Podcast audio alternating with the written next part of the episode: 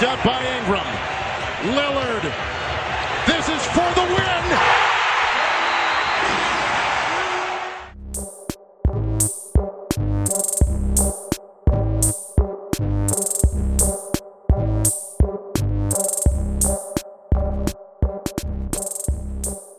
Salve, salve, ouvintes do For The Win, tudo bem com vocês? Eu sou Vitor Buratini e estou aqui apresentando mais um podcast do For The Win. Hoje a gente está gravando aqui nessa terça-feira, dia 25, um podcast da nossa previsão das semifinais de conferência do Leste. A gente vai falar um pouquinho dos confrontos da primeira rodada na conferência e depois vamos passar para as semifinais. Mas antes disso, eu vou apresentar aqui os convidados e participantes desse podcast. Primeiramente, olá, Gera Lobo. Fala, Buras. Fala a todos os ouvintes aí de mais um podcast For The Win. Muita coisa tá rolando, muito jogo bom tá acontecendo. E agora tá ficando mais apertado, né? Melhores estão ficando e a gente tem muito, muita coisa boa para falar, porque os confrontos do leste tem tudo para ser espetaculares. E aí, Netão, beleza, mano? Salve, Buras. Tranquilo. Espero que todo mundo aí esteja bem também. Mas é um prazer para mim estar em mais um podcast e vamos analisar aí essas, esses próximos confrontos do Leste. E por fim, apresentar aqui o nosso convidado especial de hoje, o Caio Gaspareto, do Camisa 23. E aí, Caião, beleza, cara? Fala, Vitor, tranquilo? Salve, Gera também, salve pro Neto, salve pra galera que tá ouvindo. Obrigado aí pelo convite, cara. Sou fã pra caramba do trabalho de vocês. Inclusive, parabéns aí pela marca de 23 mil seguidores. É, desejo vida longa ao perfil. O conteúdo de vocês é de muita qualidade. E realmente, como produtor independente também, eu desejo quanto mais tempo durar, é a única coisa que eu desejo, né? Porque a gente sabe como é difícil é, manter esses projetos vivos. Mas obrigado pelo convite e bora, bora. Tô ansioso demais, cara. Esse, essa segunda fase do Leste vai ser insana. Tem tudo para ser insana. Pô, muito obrigado aí, Caião, de verdade. A gente aprecia muito o elogio de alguém que tá há tanto tempo nessa comunidade. Um dos primeiros aí que começou com esse NBA TT aí, né?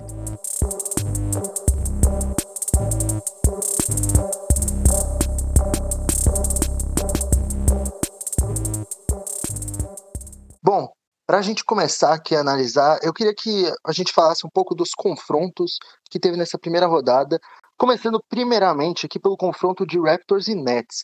Raptors e Nets que foi uma varrida 4 a 0 Raptors não teve dificuldade alguma em jogo nenhum, praticamente, né? Se eu não me engano, só em um jogo que até o fim estava um pouco apertadinho ali, mas nos outros três, tudo blowout, né, pessoal? Pois é, cara, porque a gente já sabia que seria um confronto extremamente. É como eu posso dizer, uma diferença de qualidade muito grande, né? Nets perdeu não só o Kyrie, o Duran, mas o Dewey não jogou também. E você perder os três melhores jogadores do time é, pesado, é muito pesado, entendeu? A rotação ficou muito pequena também, o DeAndre Jordan não jogou. Então, assim, você tem que colocar tudo isso em cima de uma garotada, do Lover, do, do Jared Allen, do Joe Harris, é muito pesado. Não tem um, não tem um cara para puxar a responsabilidade, por mais que o Lever seja um cara muito bom, mas ele não é aquele cara para chamar a responsabilidade ainda, ainda mais em playoffs, contra o atual campeão. Então, é, contra o time tão organizado, o Nets, não é que o Nets era uma bagunça, mas era tanto desfalque que a gente sabia que, que o time não ia aguentar.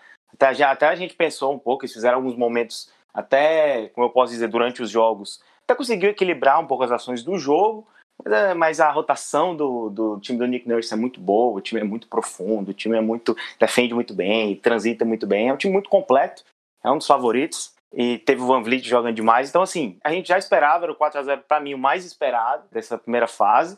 E foi o que aconteceu e, tipo, não tem muito o que falar além disso do que um domínio total do Raptors. Eu concordo com o Geira, acho que foi meio que a gente já esperava, né? Meu palpite foi 4 a 1 mas com a disparidade que o elenco do Raptors tem para o elenco do Nets todo desfalcado, acho que não teria como o Nets ter alguma chance né, nessa série. Por mais que o Levert tenha jogado muito bem, teve 25 pontos de média, quase 10 assistências tá, entre os líderes de assistência dos playoffs. E o Nets tem alguns outros jogadores bons que, que mostraram também que podem ser peças para o futuro, né? Bons coadjuvantes para esse núcleo aí com Kyrie, com Duran, com Jared Allen, com o DeAndre Jordan. Tem ali o Luau Cabarro, tem o Joe Harris, o Garrett Temple também, que me surpreendeu, jogou muito na bolha. Então acho que o que fica pro Nets é isso. Acho que eles não, não esperavam muito vencer essa série, né? Até porque enfrentando aí os atuais campeões, então acho que o que fica pro Nets é isso, a esperança de que a partir da próxima temporada, com, com o elenco completo, eles possam competir de verdade aí nesse leste. É, o Nets no, no, final da temporada regular na bolha venceu 5 em 8 jogos, né? Foi até uma, uma certa surpresa, porque muita gente também, depois da confirmação das ausências né, dos principais jogadores, não só Kevin Durant e Kyrie Irving, mas enfim, como o Gera também falou, de Weed, é, DeAndre Jordan, Wilson Chandler, muita gente que não participou, né? A gente começou a questionar também o que, que o Nets estava fazendo lá, né? Saiu da, da temporada regular da bolha com campanha positiva, o trabalho do Jack Vaughn, que é um técnico é, que foi promovido a interino, né? O time também trocou de técnico durante a temporada foi até que decente, mas nos playoffs é a história é diferente. Eu assino embaixo aí de tudo que vocês falaram, também não tenho muito a acrescentar, porque é uma série que ficou totalmente dentro do esperado e foi interessante a gente ver também como Toronto e Milwaukee lidaram com essas séries de primeiro round, né? Você vê um time que, que tá em, em busca de defender o seu título, levou a, a série é, do jeito que deveria ser levado e assim varreu do início ao fim, enquanto, enquanto Milwaukee Bucks no primeiro jogo, eu particularmente achei que o time estava muito desligado, estava com uma intensidade muito abaixo do Magic e acabou deixando um jogo pelo caminho. Então, assim, é um time que levou a sério, digamos assim, e, e esse Toronto é verdadeiro demais, né? A gente, a gente sabe o que esperar e, e é um time realmente para brigar pelo título novamente. Não, é, eu achei super interessante aí esse. Assim, esse Brooklyn Nets foi uma equipe que, é, é como vocês falaram, né? Tava igual o Washington Wizards praticamente totalmente só desfalques, né? Washington Wizards, que foi assim o Bertans, foi assim o Bill, o John que já estava lesionado antes, né? Esse Nets aí também estava totalmente desmontado, teve que contratar diversos jogadores, como Tyler Johnson, Jamal Crawford, que acabou nem jogando, né? Jogou acho que cinco minutos de uma partida. Então, assim, achei que foi super digna assim, a passagem deles, apesar de tudo, porque com tanta dificuldade assim, realmente é de se admirar o que a equipe fez. Mas passando para o próximo confronto aqui, que foi entre Celtics e Philadelphia 76ers, uma varrida assim. Eu creio que todo mundo esperava, talvez, que o Celtics fosse passar, mas uma varrida acho que surpreendeu uma galera. Cara, sem dúvida, sem dúvida. Assim, sem o Simmons, os Sixers, ele perde bastante, porque não tem aquele cara para realmente botar a bola de braço do braço e, e comandar, que a gente chama de floor general, né? Aquele cara que comanda o ataque e tudo. Porque o Simmons é um dos melhores da liga nisso, todo mundo já sabe. É um cara que dispensa comentários, mais que não chute pra é, de três, por exemplo. Mas é um cara que, assim, de resto no jogo dele, para mim não tem nada de ruim. Nada, nada. Ele defende, ele passa, ele transita muito bem, ele é muito rápido, ele é muito alto para a posição onde ele joga. E, assim, um cara desse, ainda mais uma série, contra um, uma, um time que também gosta desse jogo físico, como é o Celtics. É, os jogos entre Celtics e Sixers, com os dois times completos, sempre foram muito bons, muito pegados. Faz uma diferença muito grande. Não dá para você botar tudo nas costas do Embiid, o Tobias Harris muito mal para o que se espera dele, ainda mais seu Simmons. É, Josh Richardson ajudou em alguns momentos, mas não tendo aquela regularidade. Um time que segue tendo muito problema para chutar de fora, algo que no início da temporada a gente falava muito isso, né? É um time assim que pegou jogadores muito bons para competir defensivamente, principalmente se a gente for pegar o quinteto titular do, do Sixers, assim, é um quinteto sensacional defensivamente, com Simmons, com Jay Richardson, com Tobias Harris, com Al Horford e com Embiid. Só que assim, o planejamento do elenco foi, foi muito mal. Tem poucos chutadores realmente qualificados no time Talvez o Shake, o Shake Milton, o Corkmans, que é um cara que eu gosto bastante, mas também, assim, não dá para depender só desses caras, entendeu? E, e, essa série mostrou que muita coisa não tá funcionando no Sixers. Foi uma temporada bem conturbada, muita lesão do Embiid, muito, muito tempo de lesão do Simmons, o Brett Brown meio perdido, tanto que o Brett Brown já foi demitido. Então, eu não esperava uma varrida, para ser sincero. Eu achei que o Embiid, o Embiid jogou bem, né? Na maioria dos jogos ele jogou bem, Achei que ele ia conseguir arrancar uma, pelo menos uma vitória, botando o jogo debaixo do braço ali contra um time do Celtics que tem esse problema que é aquele jogo debaixo é, do garrafão, com o Kanter que não, que não é que a gente sabe como o Kanter é como defensor. O Daniel Tais defende melhor, mas também não é algo fora do comum, não é um time que joga tanto assim lá dentro com os seus pivôs. Eu pensei pelo menos em arrancar uma vitória, o Sixers, um 4 a 2 no máximo, mas sendo muito otimista. Só que nem isso aconteceu, o Celtics foi soberano do início ao fim também. Tatum e, e, e Brown cada vez melhores juntos. O time numa, numa crescente muito grande também nesse playoffs. Eu gostei da forma como a equipe se comportou, a equipe tão jovem se comportou em uma série grande, por mais que não tenha o Simmons, mas merecidíssimo, uma varrida merecida. Celtics foi muito melhor em todos os jogos e o Sixers tem muita coisa para melhorar ainda para a próxima temporada. É, dando minha opinião sobre essa série, eu acho que eu superestimei os Sixers. E principalmente Brett Brown. Porque tendo Al Horford, tendo Joel Embiid e tendo em vista as fragilidades que o Celtics tem com pivôs para defender essa, esse arsenal que o Sixers tem, eu imaginei que o Brett Brown ia explorar mais o bully ball, né? Voltar um pouco mais no tempo e usar o jogo de post, fazer jogadas pro Embiid, pro Al Horford, de costas para cesta, até o Tobias Harris também. Mas não foi isso que aconteceu. Eles tentaram usar o jogo deles, que eles usam normal, sem fazer nenhuma alteração, só que o, o, o jogo que o Philadelphia, a estratégia de jogo que o Philadelphia 76ers tem, passa muito pelas mãos do Ben Simmons, como o Gera falou. Ele é basicamente o único playmaker do time, o único facilitador de jogadas. Então, sem ele, fica muito complicado você usar a mesma estratégia e não fazer nenhum ajuste. Philadelphia 76ers teve o segundo pior net rating de todos esses playoffs. E Tobias Harris e Al Horford combinaram para três bolas de três na série inteira, não foi uma partida. Na série inteira, Tobias Harris acertou duas bolas de três e Al Horford acertou uma. Esses caras combinam para quase 300 milhões de dólares. Eu falei que o Horford ganhava 200 milhões de um podcast anterior aí, mas me equivoquei. Os dois combinam para quase 300 milhões de dólares. Combinaram para três bolas de três em quatro jogos. Isso é inadmissível. Então, o Philadelphia 76ers precisa de mudanças. Já, já mudou, né? O Brett Brown foi demitido. E eu acho a demissão justa porque não tem cabimento um time com o calibre que o Sixers tem, mesmo sem Embiid, ser varrido da forma que foi sem agredir o, o Celtics. Eu não achei que a série saiu do controle do Celtics em momento nenhum, sinceramente. O Celtics dominou de ponta a ponta, dominou os quatro jogos, foi melhor em todos, mesmo sem o Hayward, perdendo o Hayward na segunda partida. Eles foram melhores, souberam, souberam se sobressair. E o Sixers não explorou o ponto forte que eles tinham contra o ponto fraco do Celtics. E o Celtics explorou muito bem os pontos fortes que eles tinham em cima do Sixers. E mesmo com todo esse talento defensivo, o Brett Brown não foi capaz de extrair o melhor deles e aconteceu o que aconteceu. O domínio total do Celtics, com Tatum com 27 pontos de média na série, Jalen Brown também com 22, Kemba com 24, Jalen Brown com 21, Kemba com 24. Então, com esse poderio ofensivo que o Celtics tem, eles simplesmente passaram o carro por cima do, do Sixers e uma varrida completamente justa também, na minha opinião. Eu, eu vou estender um pouquinho mais a discussão, já que a gente está falando muito sobre o Philadelphia 76ers e realmente eu concordo.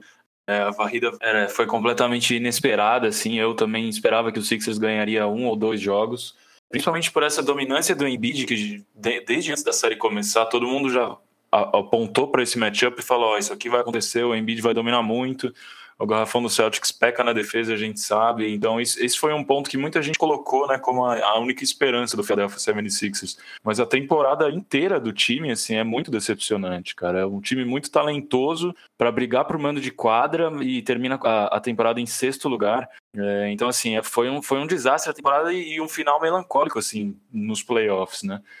porque muita gente ficou devendo e aí os pontos que vocês colocaram, a construção do elenco, né, rolou uma uma necessidade de ter uma terceira estrela, de ter um, um, cara assim, caras de nome, né, o Tobias Harris, o Al Horford, e a franquia acabou rasgando dinheiro e eles entregaram muito, muito pouco. A média do Al Horford na, nos playoffs foi de 7 pontos por jogo. É um cara que joga mais de 30 minutos. Então, assim, isso não, não tem cabimento. É, sim, o Brett Brown já foi demitido. Não acho que a franquia deveria trocar, porque agora começam a surgir as discussões, né? Se deveria trocar um Ben Simmons, se deveria trocar um Joel Embiid, eu não acho. Acho que a dupla deveria ser mantida. E aí partir para a escolha mais lógica, que é montar um elenco que realmente fa que complemente e que potencialize essa dupla, porque a gente eu tava parando para pensar no Philadelphia, enquanto vocês falavam, eu pensava nos Sixers da última temporada. Tinha dois caras no banco, por exemplo, que fiz, que faz que nem, nem são são role players normais assim. São caras que, uau, não tem nome, não tem nada demais, que são Marco Bellinelli e o Ilyasova. Dois caras assim que que matam, faz o seu feijão com arroz, mata a bola de três e já muda muito a dinâmica do time na meia quadra e tudo mais. Então, assim, tem que ser um elenco acertado para potencializar essa dupla. É claro que a lesão do Ben Simmons também pesou demais no jogo de meia quadra, toda a distribuição de jogo que ele faz, mas é um final de temporada melancólico. E o Boston passeou, cara. A gente viu muita diferença no banco de reservas. Estou falando de técnico, Brad Stevens contra o Brett Brown. É, não tem nem o que se falar. O Boston é um time muito mais preparado, muito mais encaixado. E tem tudo para fazer uma série muito difícil também aí, muito difícil não, muito parelha contra o Toronto Raptors no segundo round. Só estendendo aqui um pouquinho essa discussão sobre os Sixers, eh, agora vocês falaram aí que o Brett Brown foi demitido, né? Foi demitido ontem, se não me engano foi ontem, né? Segunda-feira.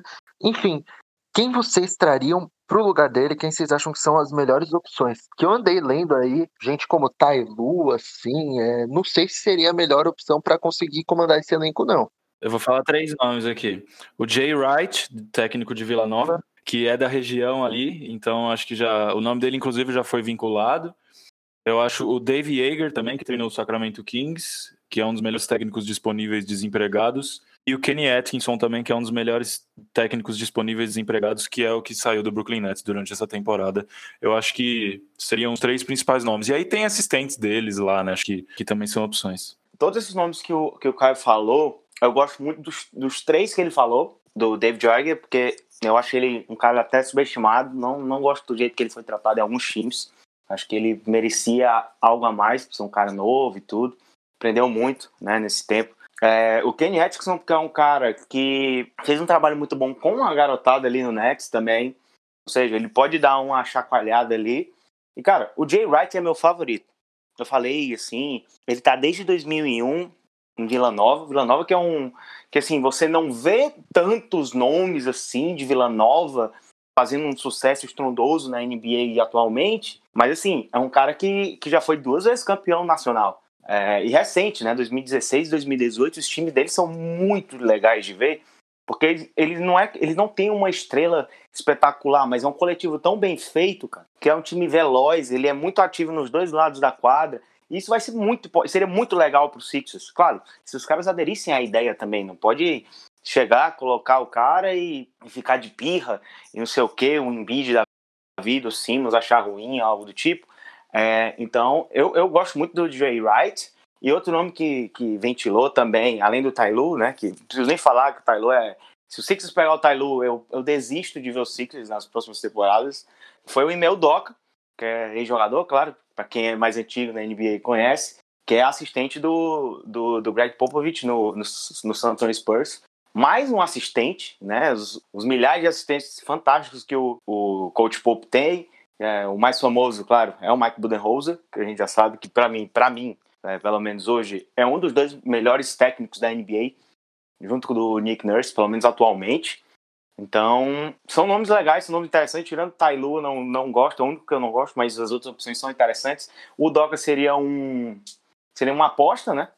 Seria uma aposta é, interessante. O Jay Wright já acho eu, é meu favorito, seria o cara que eu levaria para o Sixers exatamente por, todos, por tudo isso que eu disse e porque eu acho que ele vai dar uma chacoalhada legal né, nesse time.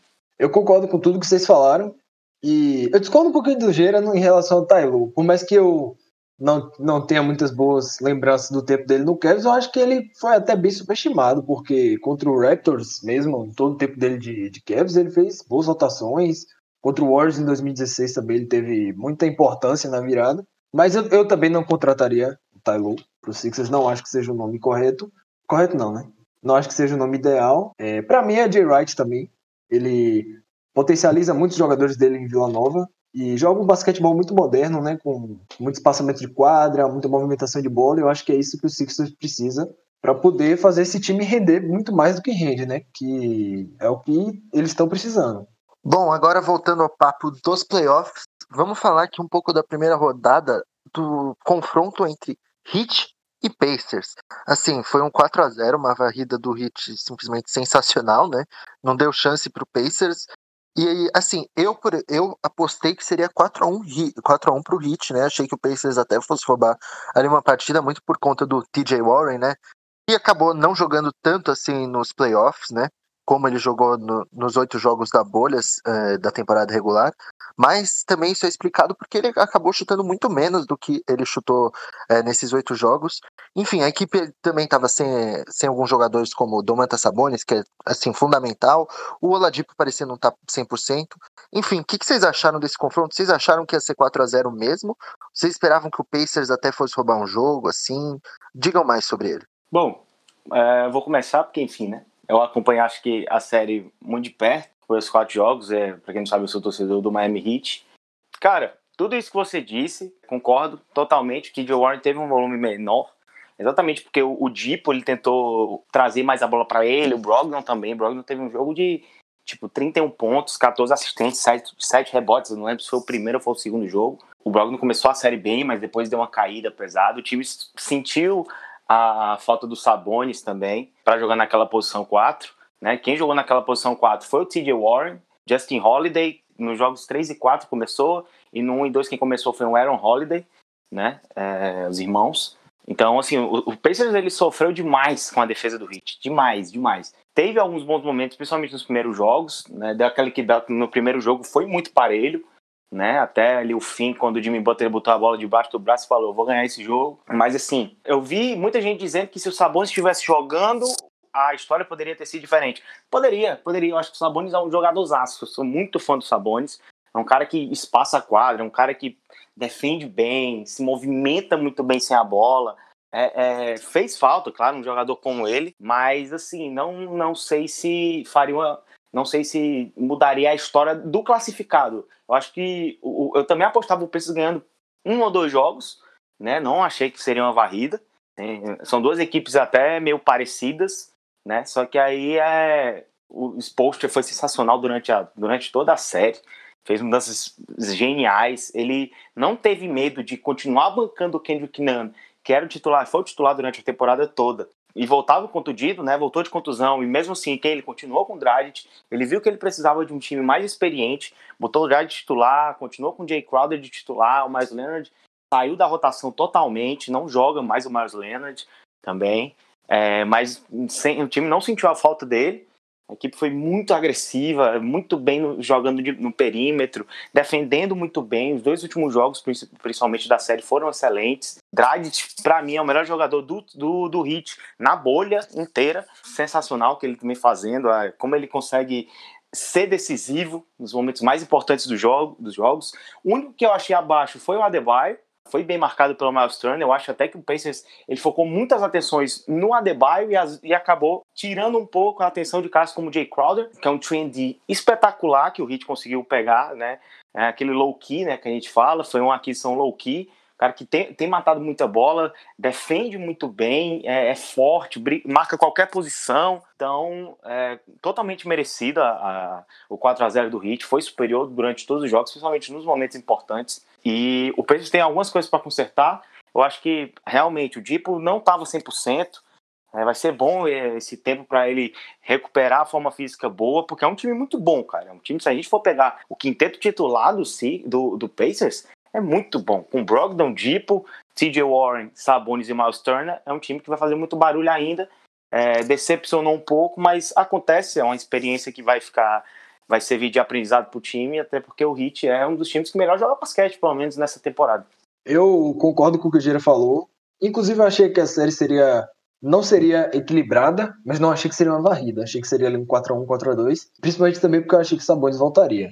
Acho que essa série foi mais equilibrada do que a do Celtics e do Sixers, mas o, o principal fator de diferença dessa série, para mim, foi o mesmo da série de Philadelphia e Boston. O treinador. Eric Spoelstra é um treinador sensacional. Para mim, top 5 da NBA, fácil, tranquilamente. E Gera tocou num ponto essencial que foi o Goran Drag. Jogou demais nessa série, liderou o hit em pontos, praticamente 23 pontos de média, 43, 41% das bolas de três, trazendo a experiência que o time precisava nessa série. Van Baio, por mais que não tenha sido um primor ofensivamente, defensivamente ele contribuiu muito. Segurou Miles Turner, segurou as, as infiltrações do Pacers com o TJ Warren, o Oladipo protegendo o aro. Inclusive ele teve o maior plus-minus do Heat, teve 14 durante toda a série. Então acho que o Ben, por mais que ele não não tenha impactado tanto o jogo ofensivo. Na verdade, ele até impactou, porque ele foi o líder de assistências do Heat na série, com 5.3 de média.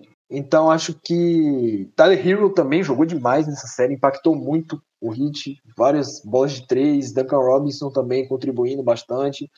Jimmy Butler tendo mais confiança também para voltar a arremessar de três, sendo aquele jogador que todo mundo já conhecia, de Filadélfia, de, de Chicago. Então acho que o Spolstra fez a maior diferença nessa série, fazendo os ajustes necessários. E o Pacers, eu acho que eles têm um bom núcleo para se construir ao redor, mas eles precisam de um apoio maior a esse elenco, porque tirando Brogdon, TJ Warren, Oladipo, Miles Turner, basicamente a ajuda foi muito pouca. Warren Holiday, Justin Holiday, os irmãos, né? Eles contribuíram um pouco, Jaka Sampson na defesa, Doug McDermott teve dois pontos de média em toda a série. Então acho que eles precisam ter mais profundidade nesse elenco, porque o time é bom, tem bons nomes, é promissor. Malcolm Brogdon teve 21 pontos de média, 10 assistências, um bom playmaker, forma um bom backcourt com o Ladipo, que deve voltar à sua forma de All-Star a partir da próxima temporada. Miles Turner, que a gente sempre espera, né, eu falei isso no, último, no último podcast, a gente sempre espera ele dar o próximo passo, mas ele já é um jogador bem sólido, principalmente defensivamente, então acho que o Pacers tem tudo para competir nos próximos anos aí nos playoffs do leste. Falta ali um, um pouco mais para chegar em finais de conferência, assustar realmente e virar um contender, mas eu acho que com algumas peças e alguns ajustes do Nate McMillan, essa experiência vai, vai contar para eles poderem ser um time melhor. É, faltou poder de fogo, né, pro Indiana Pacers nessa série, né? Principalmente pela ausência do Sabonis e o TJ Warren neutralizado, né? No jogo da temporada regular também contra o Heat, que teve toda aquela empolgação, né, aquele hype pro confronto dele com o Jimmy Butler, né, o primeiro depois da, da baguncinha que rolou em Indianápolis, é, ele já tinha jogado muito mal também, né? Enquanto eu tô falando, o Jamal Murray tá matando o jogo aqui contra o Utah Jazz, tá? Só, só tô avisando vocês. É, mas, cara, faltou poder de fogo pro Pacers, ficou muito, ficou muito é, concentrado no Oladipo, baleado ali, voltando de lesão, sei lá não era o Oladipo que a gente está acostumado a ver, né? Não é aquele cara decisivo que explodiu na pontuação. Ele teve até bastante volume de jogo, mas isso não, acabou não impactando muito a, pontuação do jeito que a gente está acostumado a ver. Então, o Miles Turner fez uma boa série, mas também teve jogos que ele oscilou. A mesma coisa para o Malcolm Brogdon, um jogo acima dos 30, mas em outros não teve, não teve aquele impacto. Então, assim, faltou, faltou poder ofensivo, né? Os times do Nate McMillan já são ele é um técnico, né, meio old school, assim, na carreira dele como jogador também, ele é um grande defensor, e, e isso é o impacto nos times dele, né, são times defensivos e tudo mais. É, e, e, foi justamente do outro lado da bola que o Pacers não conseguiu se achar né, nessa série. E sobre o Heat, cara, é um, foi uma aula assim da, da cultura né, do, do basquete do Miami. Muita gente contribuindo, vocês falaram do Adebayo, às vezes o número dele não diz o quanto que ele entregou dentro do jogo, de trocas na defesa, de marcação um contra um contra o Miles Turner. Muita gente jogando bem. Tyler Hero quase passou despercebido aqui, falaram no finalzinho agora. É, jogando muito, cara. Primeira temporada nos playoffs, novato ainda, tranquilo dentro de quadra, tomando boas decisões. O ataque do Miami gerando bons arremessos para três, que resultou num aproveitamento assim é, fantástico. Do Goran Dragic, incrível. Teve a questão do Kendrick Nunn também, que o Gera apontou muito bem que ele foi segurado justamente para dar mais espaço aí pro Goran que é um baita líder e é um baita jogador, eu sou fanzaço. E, e, e, o Jimmy Butler também foi muito a linha do lance livre, teve aquele jogo mais é, cauteloso dele no Miami Heat, que não é o Jimmy Butler protagonista que a gente já viu em outros momentos, assim, né? Não é aquele cara que vai explodir na pontuação.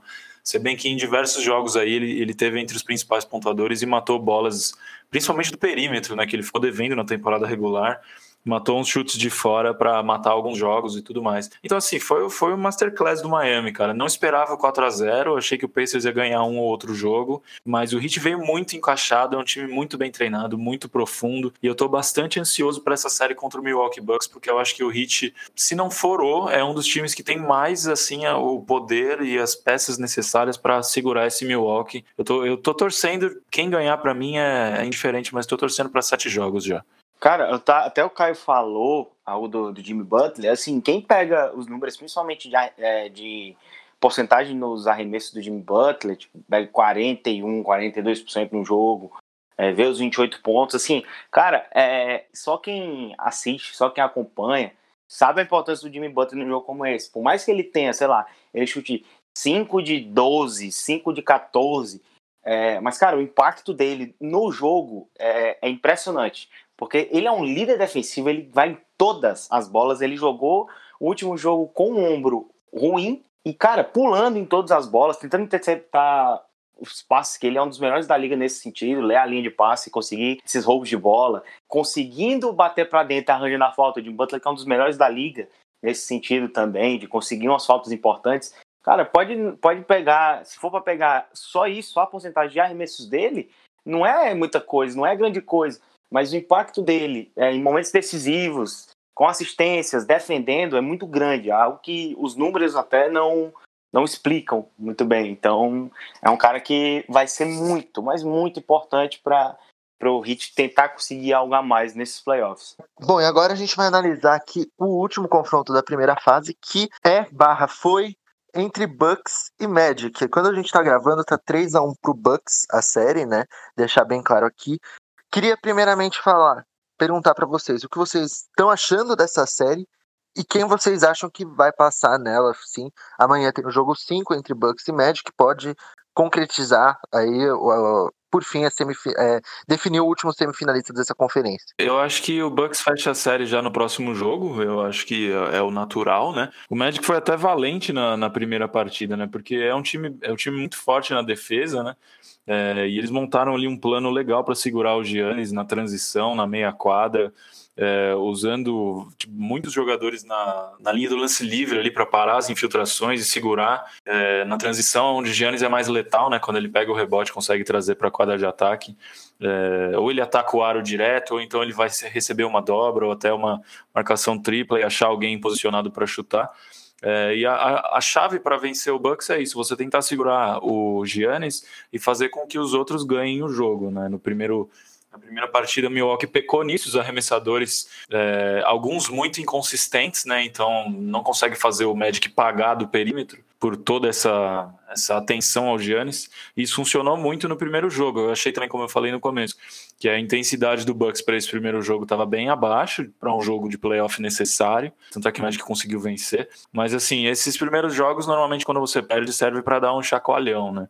Então o time já acordou, os caras começaram a jogar. Se bem que eu também acho que o Bucks está devendo um pouquinho, cara. Essa série assim, os jogos estão equilibrados, eles estão desgarrando só no último quarto, ou então eles abrem muito no primeiro tempo e tomam uma, uma corrida no segundo e o Magic encosta no placar. Eu acho que eles levaram essa série meio em banho-maria e, e, isso talvez pode ser um problema para encarar logo com o Hit jogando tão bem assim no segundo round, preparado para ganhar e tudo mais. Acho que o Bucks está criando o ritmo durante a série e isso, na minha opinião, é um erro. Mas também acredito que o time deve fechar a série amanhã, porque o Magic não tem é, não tem material humano necessário, sabe, para prolongar essa série. Teve até um cara que falou nas, nas replies lá do camisa que falou que o Magic é tipo golfinho, aparece para fazer graça e, e, sai, porque nos playoffs realmente tem sido assim, né? Ano passado eles ganharam o primeiro jogo contra o Raptors e mais nada. E ainda mais com lesões, com Aaron Gordon fora, com Michael Carter Williams fora, que tem jogado muito bem, né? Reencontrou o basquete dele nesse time do Magic. Mas eu acho que a, a, o normal seria o Bucks já fechar essa série e, e partir para o segundo round já em 4x1. Eu também acredito que o Bucks vai fechar a série amanhã. Só que eu vou seguir a linha do Caio. Eu acho que o Bucks tá, tá devendo. Para mim, eles foram uma das piores defesas da bolha na, na temporada regular. Se não me engano, dos 22 times, eles foram a 16. Então, eu acho que o Bucks tá, tá devendo, cara. Eu acho que eles precisam apresentar um basquete muito maior, uma intensidade de jogo muito maior do que, a que eles estão apresentando para poder ganhar do Heat. Porque é uma coisa que o Heat tem intensidade. E o Magic também tem, né? Só que o elenco do Heat é muito mais qualificado. O Magic, sem o Jonathan Isaac, tá me surpreendendo, porque tá conseguindo, mais que o Giannis tenha 31 pontos de média, praticamente 16 rebotes e 7 assistências, eles estão conseguindo parar os outros jogadores. E um playoff decepcionante de Chris Middleton, chutando 34% de arremesso de quadra. E pegando a amostragem de quatro jogos, ele está arremessando 37, 37,5% para três, o que não é um número ruim, mas um arremessador do calibre dele, que teve mais de 40% na temporada regular, você espera que em uma amostra pequena de quatro jogos ele tenha tipo 45%, 50% como Wesley Matthews, por exemplo, tem 52.4 e está sendo um arremessador muito mais confiável do que o Chris Middleton. Então acho que esses coadjuvantes do Bucks precisam aparecer mais. Brook Lopes está fazendo uma série boa, 13 pontos de média, está ajudando ali no espaçamento de quadra. Então eu acho que o Bucks deve fechar a série amanhã, porque tem um time muito mais qualificado e tem um deus grego em quadra, é imparável, que é o Antetokounmpo. Mas eu acho que eles precisam acordar, precisam jogar um basquete mais intenso, principalmente o Middleton, o Bledsoe, o George Hill também está tá deixando a desejar, apesar de, de ter um impacto bom. Como é que eu posso dizer? Apesar de George Hill ter um impacto extra estatísticas, né? Ele ser importante para o time na defesa, ser importante para o espaçamento, eu acho que ele ainda está devendo. Então, acho que esse time do Bucks precisa mostrar mais intensidade, precisa mostrar que é o, o time que fez história na temporada regular e que está indo para buscar o título, porque se eles forem desse jeito contra o Heat, correm sérios riscos de ser eliminado. Uma coisa que eu achei legal que o Caio disse é que, assim, o, o Bucks, ele, ele, beleza, ele vai passar, também acho que ele vai passar, mas ele realmente, ele tá ganhando jogos ali com, sei lá, uma boa corrida no último quarto, porque até ali o terceiro quarto tá um jogo, é um jogo muito igual. É, mérito pro Magic, conseguiu neutralizar muitas funções ali do time, tá conseguindo parar o Middleton, o Middleton tá mal, é, o time do Bucks está irregular durante os jogos e antes aquele cara que se destoa mais, né? E, mas assim, vencer, exatamente vencer no último quarto, abrir no último quarto, mostra a diferença de elenco, né? A profundidade do elenco do Bucks é muito grande. Tipo, enquanto o Yannis ele faz um jogo espetacular pô, com 31 minutos, 30 minutos, 32 minutos, o Magic ele precisa de, do, do Vucevic jogando quase 40 minutos para tentar ganhar entendeu? É, não dá para depender de um time que, com todo respeito, claro, mas tem o, o Eswin do, no banco, o Ken Burt no banco. É algo assim, como é que ele tá brigando, ele tá indo, tá lutando por isso, tá fazendo um jogo, jogos bem francos, né? Com a ausência do Aaron Gordon, do Jonathan Isaac, que seria o cara para defender o Yannis. Tá bem, tá conseguindo, tá tentando o que, que, o que pode, né? Mas também sente a falta de caras como o Evan Fournier, que não tá bem ofensivamente na, na série se ele tivesse matando as bolas que ele normalmente mata, o, o Magic provavelmente poderia até ter arrancado outro joguinho aí do Bucks, é, mas a, a diferença, né? O Bucks, mesmo irregular, ainda é bem mais time, vai, vai conseguir vencer essa série, sem sombra de dúvidas. Eu acho que é inevitável isso, é só questão de tempo. E é aquela coisa, né? O Magic tá repetindo a mesma coisa. Eu até falei no nosso grupo de resenha que ia ser a mesma coisa, na minha opinião. O Magic ganha o primeiro jogo, e aí perde os outros quatro, como aconteceu contra o Raptors ano passado. Talvez seja até um sinal pro Bucks, né? Sei lá, perde o primeiro, ganha os outros quatro e acaba ganhando o título, não sei. Seria uma coincidência muito grande. Mas o Bucks está sendo bem, bem corajoso, o, Magic, perdão, está sendo bem corajoso. Fez, fez jogos de igual para igual até determinado momento. Mas o Bucks tem que realmente acordar, porque tudo bem, o Magic não é um time espetacular. Então dá para jogar meia bomba, né? Assim, dá para jogar e, e conseguir se classificar. A gente vai até falar depois nas análises, quando for analisar mais a fundo, mas foi enfrentar o Heat, que é um time que não é. É, é mais ou menos o espelho do, do Magic, mais ou menos, na verdade, só que com bem mais qualidade, né, em todos os sentidos do jogo. E com caras experientes também para jogar playoffs. O time tem que acordar. Se não acordar, talvez outra decepção possa ser que aconteça agora nessa temporada. Só para destacar aqui, porque eu falei muito do Bucks, esqueci de falar do Magic. Complementando o que o Gera falou do Vucevic, ele tá fazendo 30 pontos por jogo, tá pegando 10 rebotes, tendo um ótimo playoff. E minha, meu principal destaque aqui é o Markel Fultz, né? Trocado a preço de banana pelo Philadelphia 76ers. Teve uma lesão grave, mas vem reencontrando aí seu basquete no, no Rondo Magic, arremessando 45% para 3, por mais que ainda esteja um pouco, um pouco mais tímido. Mas são sinais animadores para quem viu o Fultz saindo de Washington. É importante que ele tenha um playoff interessante, que ele impacte o, o Magic em quadra e eles possam ter aí um, um ótimo armador aí pro futuro. Markel Fultz, só para só adicionar aqui uma estatística que eu vou jogar no meio mesmo, Markel Fultz tem mais bolas de três nos, nos playoffs do que Tobias Harris e Al Horford juntos, tá? Só, não sei se vocês chegaram a ver isso, mas realmente é assustador. Eu vi essa estatística, cara, três bolas de três combinadas para Tobias Harris e Al Horford nos playoffs. Isso aí para mim é, é uma vergonha, cara, inadmissível. Agora vamos começar a falar dessas semifinais finalmente. Vamos começar pelo confronto que já está definido, Raptors e Celtics. O Celtics aí, eu não sei como está a situação do Gordon Hayward. Não sei se ele vai chegar a voltar para a série, mas eu creio que ele vai perder alguns, uma boa parte dela, né? E o Raptors que tá com o problema do Kyle Lowry lesionado. De um lado a gente tem uma equipe que tem um banco muito bom, a equipe do Raptors chegou a fazer o banco dela 100 pontos no jogo 4 contra o Nets, e a, a equipe do Boston Celtics em contrapartida com o Gordon Hayward não jogando, acaba fazendo com que o Marcus Smart, que era o principal homem do banco, vá para lineup titular, ou seja, um banco fica bem mais enfraquecido. Enfim, o que, que vocês esperam dessa série?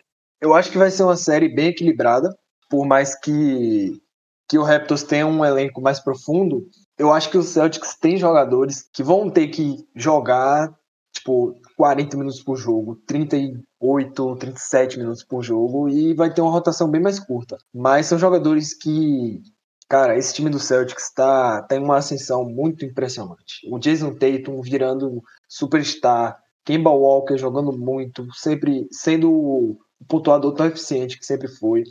Jalen Brown numa ascensão gigantesca, justificando todo o centavo que o Celtics pagou nele na extensão no começo da temporada. Mas eu acho que o Raptors vai levar essa série, já começando dando meu palpite, vai ser 4 a 2 Porque, cara, não tem como. Basquete não são só cinco jogadores, ou seis, ou sete. O Raptors tem um elenco muito bom. Fred Van Vliet, que vai ficar milionário, vai ganhar tanto dinheiro nessa oficina que eu não consigo nem contar. 21,3 pontos por jogo, líder do Raptors nos playoffs em pontuação, 7,8 assistências, também distribuindo muito bem, é, impactando o time defensivamente. Kyle Lowry, que não se sabe se ele vai jogar, se ele não vai jogar, mas mesmo sem, sem o Lowry, o Raptors tem peças para repor. Tem o Norman Powell que pode jogar ali na, na posição 2. E Serge Ibaka e Norman Powell combinando para 36 pontos vindo do banco, o que é mais do que todo o banco do Celtics. Então acho que essa profundidade que o Raptors tem, tem um jogo de, de garrafão com o Mark Gasol, que mesmo que esteja velho, ele joga ali seus 20 minutos por jogo, contribui na defesa, contribui no playmaking também, tem 3.5 assistências por jogo, que é relativamente bom para um pivô. Serge Ibaka impacta o time defensivamente, protegendo o aro, fazendo um pick and roll ali, um pick and pop. O Siakam, né, que é a principal, o principal jogador do elenco do Raptors, acho que vai ser o principal fator dessa série, porque o Celtics precisa de um jogador para marcar o Siakam. O que mais se aproxima disso é o Daniel Tais, Robert Williams, que eu acho que vai precisar ter um maior tempo de quadra. Não teve tanto nessa série aí contra o, contra o Sixers, teve apenas 7 minutos por jogo mas eu acho que ele vai precisar entrar mais em quadra para poder parar o Siaka. Então, no final das contas, a profundidade do elenco do Raptors vai se sobressair. E para um ótimo treinador também tem outro, dois dos principais treinadores da liga, Nick Nurse, que venceu o Coach of the Year, e Brad Stevens. Então acho que vai ser uma ótima série. Acho que vai ser um confronto muito franco, com as duas equipes jogando com muita intensidade, um confronto muito, muito vistoso de se assistir, mas no final das contas, o Raptors vai, vai levar melhor aí, 4 a 2 com o Neto nessa aqui, é, eu fico com o Raptors também. É, eu, eu, vou palpitar jogo 7 porque eu quero que tenha jogo 7, tá? Mas acho que uma, eu espero uma série longa de, de 6 ou 7 jogos, mas vou fechar o meu palpite aqui no 4x3 Raptors. Eu também espero muito equilíbrio, é uma série que eu tô bastante ansioso para ver na temporada regular. Claro que agora não, não se leva muito em conta, né? Mas enfim, o Celtics venceu 3 dos 4 jogos são times da mesma divisão, né? Então eles se enfrentam quatro vezes durante a temporada regular. Aliás, Boston e Toronto, que teve de jogo importante aí nas últimas temporadas, é, nem, nem, nem se fala. Mas também são dois elencos é, muito bem defensivamente, dois times é, no top 10 aí de ataque e de defesa da liga. Espero nada além de equilíbrio. Eu acho que a profundidade do elenco do Raptors também vai fazer muita diferença. Tem a questão do Gordon Hayward também, que a gente não sabe quando vai voltar para a bolha. Tem, é, tem uma questão também do nascimento do filho, né? É, dele ou da filha, agora não sei o sexo. Mas, enfim, é, se, se, continuar acontecendo como foi com o Fred Van Vliet na temporada passada e como está sendo com o Mike Conley agora no Utah Jazz, ele deve voltar bem, né? Porque os caras que estão tendo filho durante os playoffs aí estão voltando muito. Acho que tem algum, algum tipo de bruxaria envolvido nisso. Mas também espero muito equilíbrio.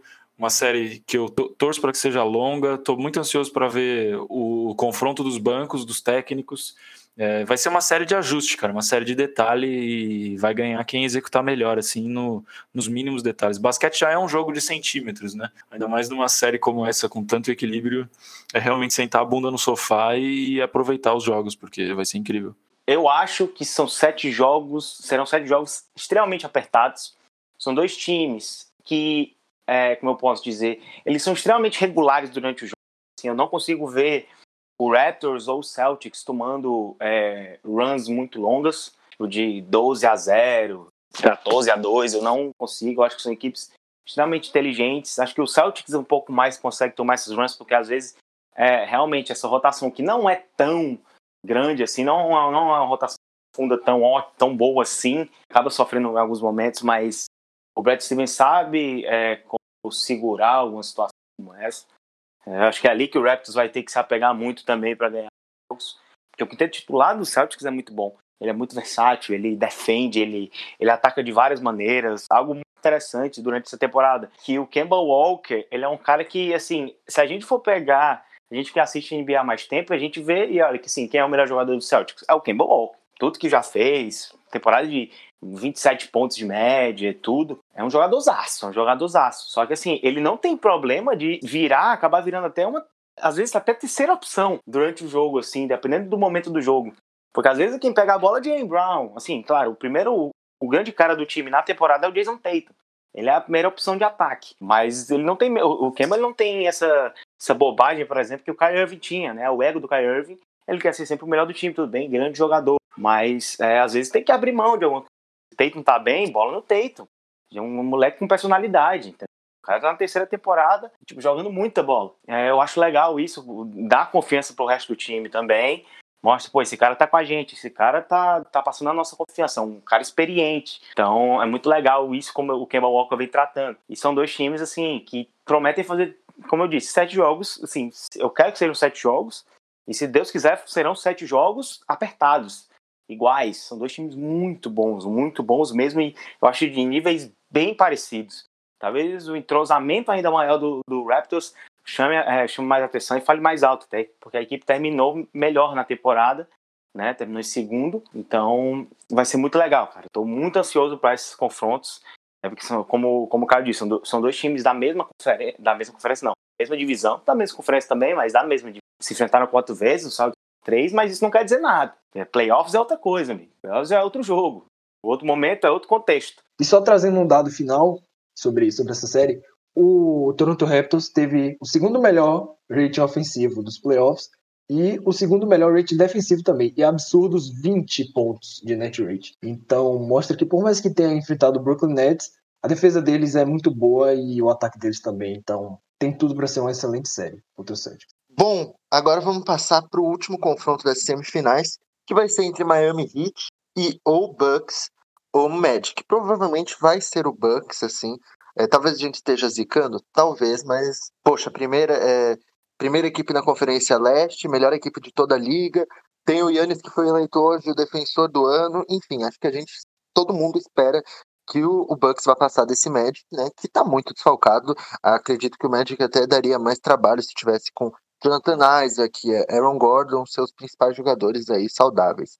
Enfim, como vocês acham que vai ser essa semifinal? Analisem esses dois os possíveis confrontos entre Heat e Bucks e Heat e Magic, caso aconteça. Eu vou começar por Heat Magic, porque eu acho que não vai ser, não, eu acho muito difícil que aconteça, né, deixando claro logo aqui, eu acho muito difícil, exatamente porque o Magic está sem é, dois dos seus melhores jogadores, provavelmente dois dos três melhores, né? Que seria um deles seria o cara para marcar o por Yannis, um dos melhores defensores da liga, que é o Jonathan Isaac.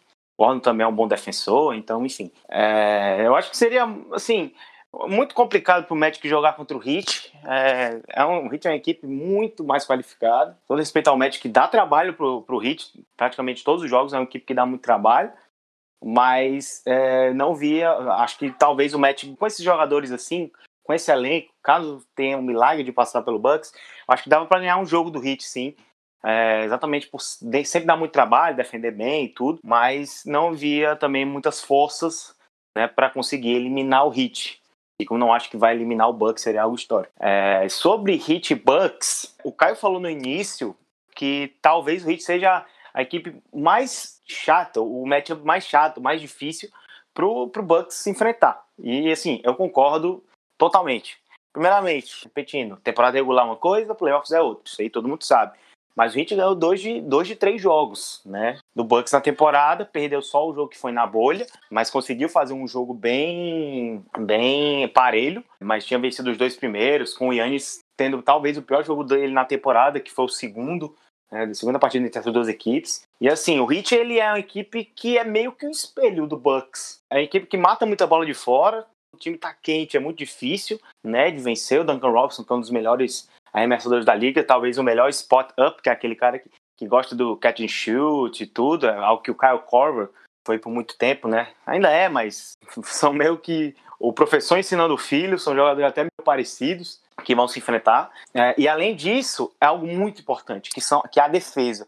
O Heat é, um é um, time extremamente qualificado defensivamente. Tem um cara como o Ben Adebayo, que é um cara que, em tese, é para defender o Yannis. É, e foi muito bem nas partidas que nessa temporada. Na temporada passada também tinha ido bem também. É, e o mais importante, o Heat é uma equipe muito versátil, ou seja, muitas vezes o Bucks ele tenta muitas trocas para conseguir um matchup mais favorável para o Yannis, né? Mais para o Yannis dominar.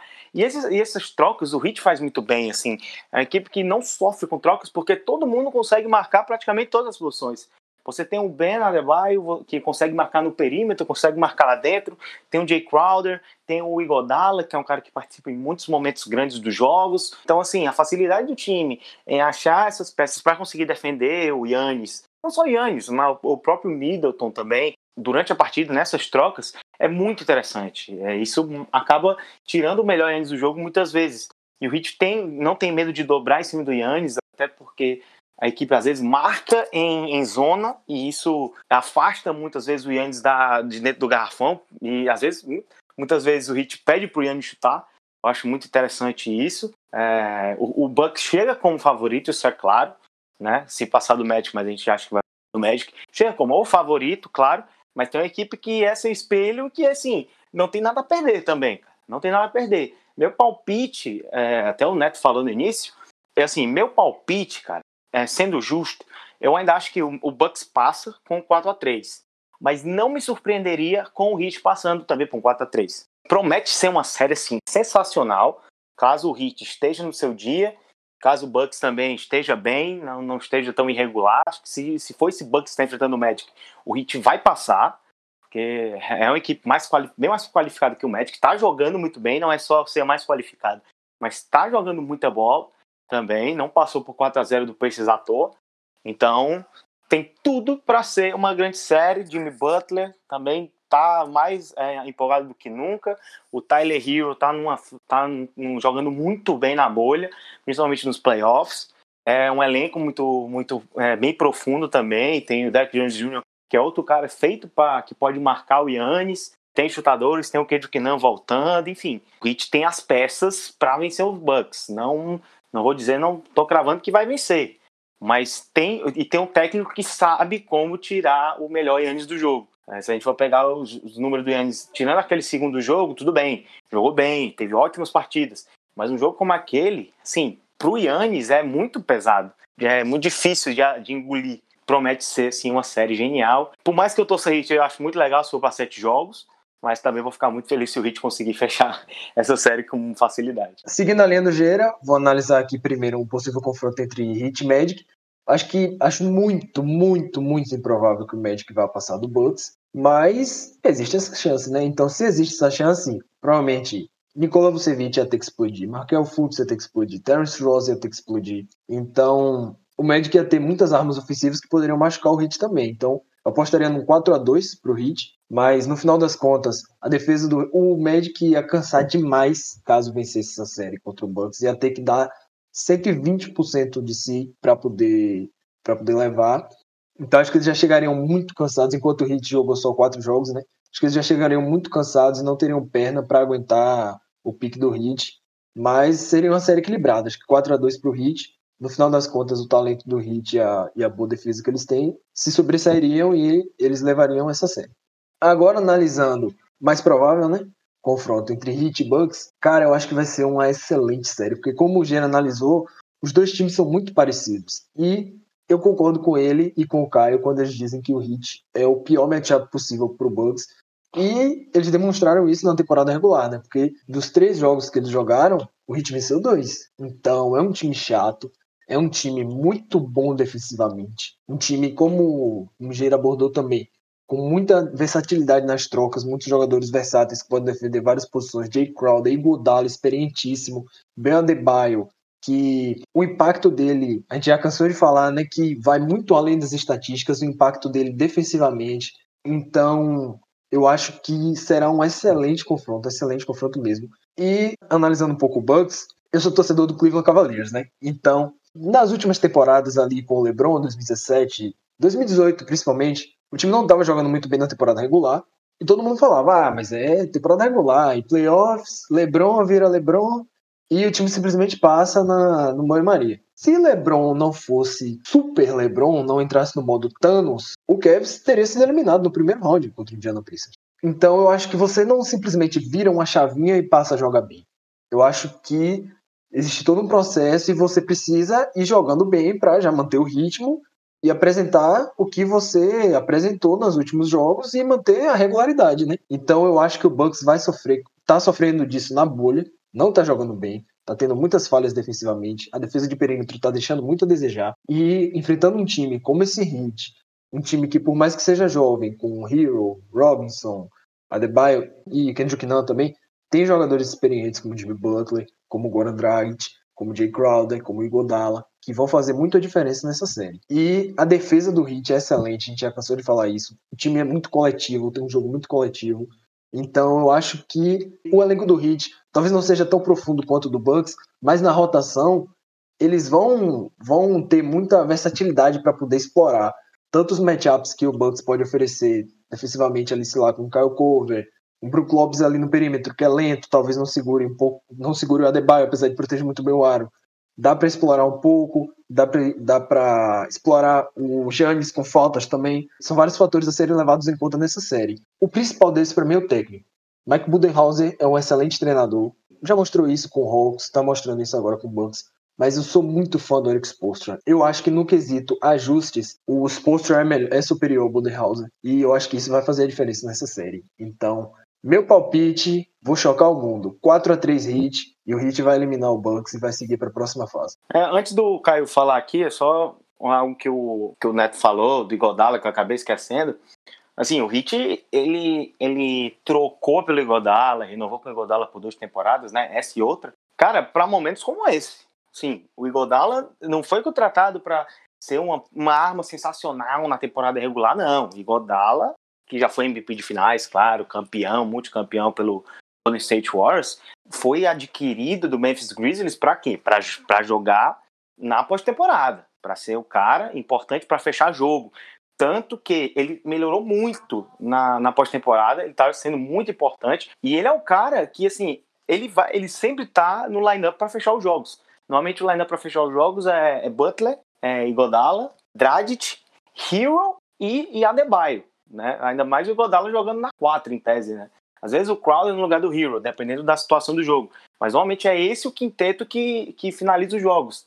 Então, assim, o, o, o, o Hit tá, tá muito tá, tá botando muita fé no que o Godala pode fazer. É um cara que pode marcar o Yannis sim. Ele é muito. Ele, por mais, mais ser uma idade mais avançada, mas ele é um cara que sabe ter um. Ter um ele é muito forte ainda, ele tem um upper, um upper body, né? Que a gente chama um tronco muito forte, que o cara pode bater, ele tá lá, ele continua preso no chão. Então, é, é como eu tinha dito, é mais um cara para auxiliar essas trocas e ser importante. Ainda mais, além, pode matar umas bolinhas aqui, outras ali. É um cara extremamente inteligente. Então, o Dala vai ser um ponto extremamente chave e importante para o Heat durante a, esse restante de pós-temporada e ainda mais contra o Bucks, que é com certeza o favorito, não só nesse confronto, mas na Conferência Leste. É, falando sobre um possível é, Magic e Heat, se acontecer, seria uma varrida do Heat para mim. É, o Magic simplesmente não tem material humano para fazer uma série, complicar uma série com praticamente nenhum time dos playoffs, né? principalmente por ter classificado ali numa das, numa das piores colocações. Então já está sendo assim contra o Milwaukee Bucks, por mais que alguns jogos estejam até apertados, mas no final o Milwaukee consegue desgarrar. É, e se o Magic conseguir passar por algum motivo do, do Bucks, eu acho que seria varrido também pelo Miami Heat. E então, o, o confronto provável, né? Milwaukee e Miami. O Bucks começou a temporada vencendo vencendo os 13 primeiros jogos é, em casa na temporada regular. A única derrota foi justamente contra o Miami Heat. Foi o segundo, né, as 13 primeiras vitórias em casa, a segunda é, derrota contra o Miami Heat. É, então, assim, como eu falei, vocês falaram também, é um matchup muito chato para o Bucks. O Heat tem tudo o que é necessário para parar o Antetokounmpo e para parar ele é um esforço coletivo, né? Você não vai parar ele com um, com um jogador só. Mas os principais nomes defensivos do Miami, Jimmy Butler e o Bam Adebayo, conseguem limitar muito a atuação do Giannis. Então eu tô achando que não vai ser o Giannis que a gente viu na temporada regular jogando só 30 minutos por jogo e mesmo assim com números absurdos e tem sido assim contra o Milwaukee Bucks também. É, eu acho que o Giannis vai acabar jogando muito mais, vai ter uma minutagem muito maior na série e vai ter uma dominância menor. E é justamente isso que me preocupa no Milwaukee Bucks. Eu não confio muito nos coadjuvantes. Eu não tenho, eu tenho o pé atrás com, com a maioria dos coadjuvantes. E aí eu não tô falando do Chris Middleton, porque o Chris Middleton para mim não é coadjuvante, ele é protagonista. Mas eu tô falando dos caras que precisam acertar arremessos, por exemplo, quando o time tá tomando uma run, por exemplo, alguém para sair do buraco. Pat Connaughton, o Wesley Matthews tá jogando bem, mas esses caras, George Hill, é, Kyle Korver já não é mais o mesmo.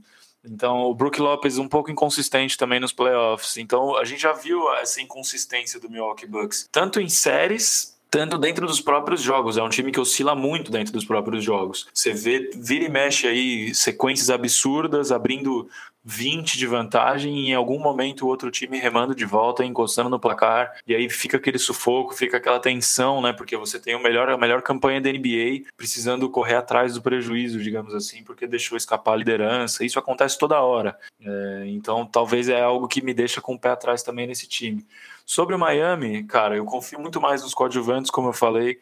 É, é um time que está muito mais embalado do que o Bucks, chega jogando o fino da, da bola, assim, chega num momento muito melhor. Milwaukee para para fazer essa série justa e entregar tudo que a gente está esperando, precisa subir um nível aí de intensidade, de concentração, de execução também. É, meu palpite, eu vou de 4 a 3 Miami Heat também.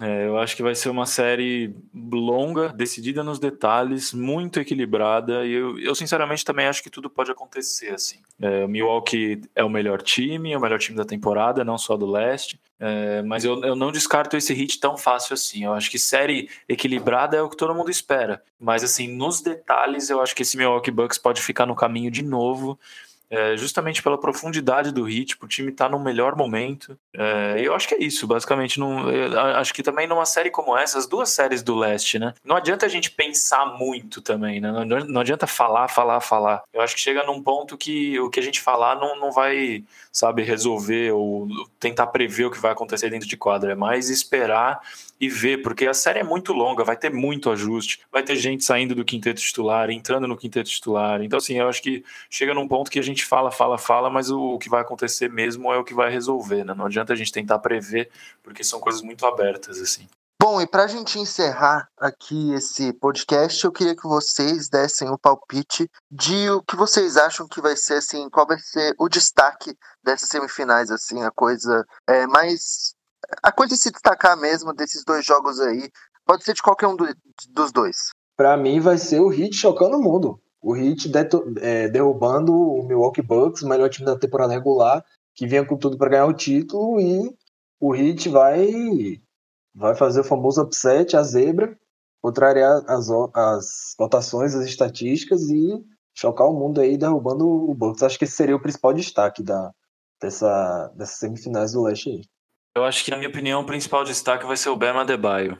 Eu acho que a galera a galera falando assim, a galera que acompanha por cima, sabe? Eu acho que as pessoas realmente vão entender o quanto que ele é valioso para um time de basquete e a quantidade de coisa que ele faz dentro de quadro que não aparece nos números. Eu acho que esse vai ser o destaque das séries. Cara, eu acho que eu não consigo ainda definir um destaque exatamente por ter colocado o Bucks passando, mas eu vou colocar o do Hit aqui também. Eu acho que, como destaque, não que seja algo novo, não é, mas eu vou colocar aqui a defesa do Heat, tirando o melhor Yannis, que é mesmo com o Bucks é, irregular nessa série contra o Magic, o Yannis teve jogos monstruosos, de Yannis mesmo. Já, já, já acho que o, o Heat vai conseguir conter muito o Yannis em vários momentos do jogo, vai conseguir tirar ele da zona do porto. Então eu acho que meu destaque fica para isso, por mais que eu tenha apostado no Bucks, mas você já sabe que eu tô apostando no Bucks exatamente para ser uma zica reversa Então vamos ver se dá certo. É, eu falei muito por cima, né, do, do hit, mas só entrando em um detalhe rapidinho, para mim o destaque individual vai ser Eric Spoelstra. Todo mundo vai entender o quão grande Eric Spoelstra é e, e ele que vai ser para mim um dos principais diferenciais desse, dessa, dessa vitória do Heat aí. Bom, antes de encerrar, eu acho que eu também tenho direito a dar palpites, então eu vou dar os meus aqui dessas semifinais. Eu acho que Raptors e Celtics, 4 a 3 Raptors, acho que é, vai pesar o fato do banco do Raptors ser, na minha opinião, bem superior ao do Celtics. E na outra série, eu aposto ainda, eu tô com Gera, aposto 4 a 3 pro Bucks. Acho que o Yannis vai conseguir aí carregar esse Bucks é, para as finais de conferência. Acho que ele tá ainda mais motivado depois dele ganhar esse título aí de é, defensor do ano. Acho que ele vai querer título de defensor do ano, MVP, título e MVP das finais. Quem sabe ele consiga isso, né? Bom, para a gente encerrar então esse podcast, eu queria primeiramente agradecer a todos que ouviram. Acho que a gente conseguiu dar um belo panorama aqui desses confrontos, desses semifinais.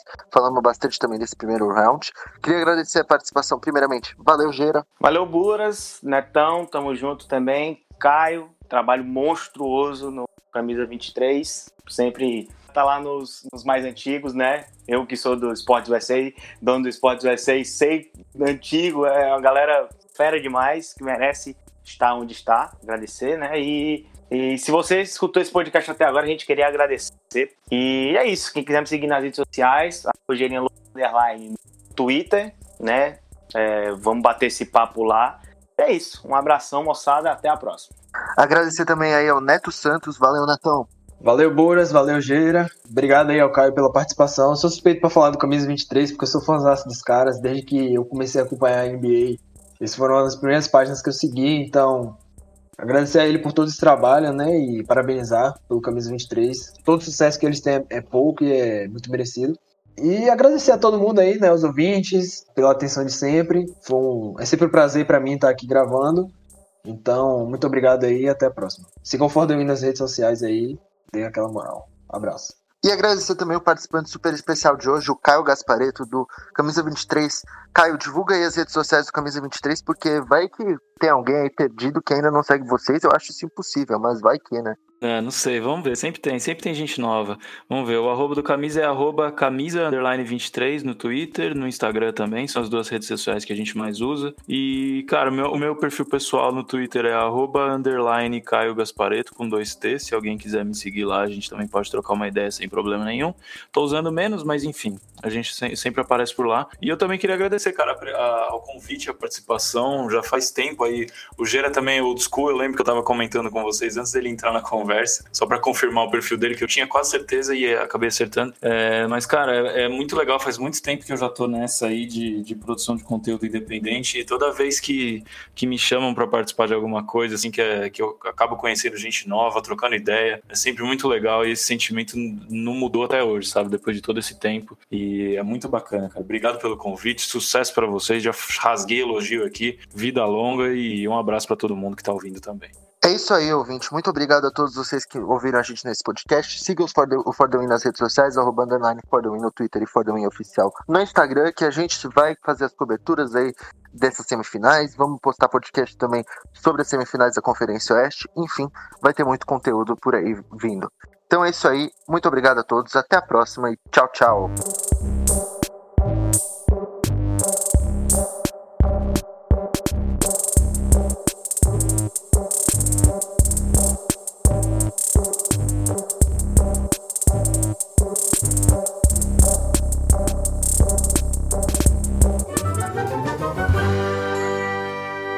Esse podcast foi editado por Hector Souza.